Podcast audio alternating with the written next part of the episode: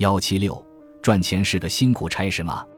这个世界上赚钱的事情从来不是辛苦的事情，因为在一个高速发展的时代里，一个人要想成功，机遇远比能力重要。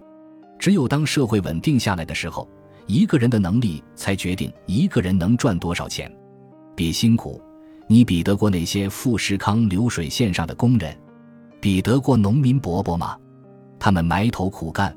获得的收益只能够维持基本生活，为什么很多发达国家技术工人收入就比较高呢？这正是说明了，只有发展趋于稳定的时期，个人能力才比机遇更重要。年轻的时候，我们总觉得世界上的事情无论多难，没有通过努力做不到的。随着年龄的增长，阅历的增加，人的认知一天天改变，才发现许多事情，努力只是一个因素。更重要的是能看到事物的本质规律，并运用规律。虽然许多获取到财富的人都喜欢把成就归功于自己的努力，但同样努力却终生碌碌无为的大有人在，从来不曾被人看到。我们应该明白，有一双无形的手在左右着财富的分配，这就是大事。创业，甚至只是就业，选择大方向很重要。同样的辛苦。结果是截然不同的。如果你能尽量去做一些趋势性机会的事情，抓住市场整体向上的机会，只要做的稍微好点儿，总还是有机会的。而有些行业，你再怎么做，其实都注定了最终的结果不会太好。这就是大势的力量。投资是认知的变现，同时也是一个放大器。所有逻辑、审美、性格、情绪到这里都会无限放大。因而，对认知体系的觉察尤为重要。人最大的壁垒在自己的脑子里。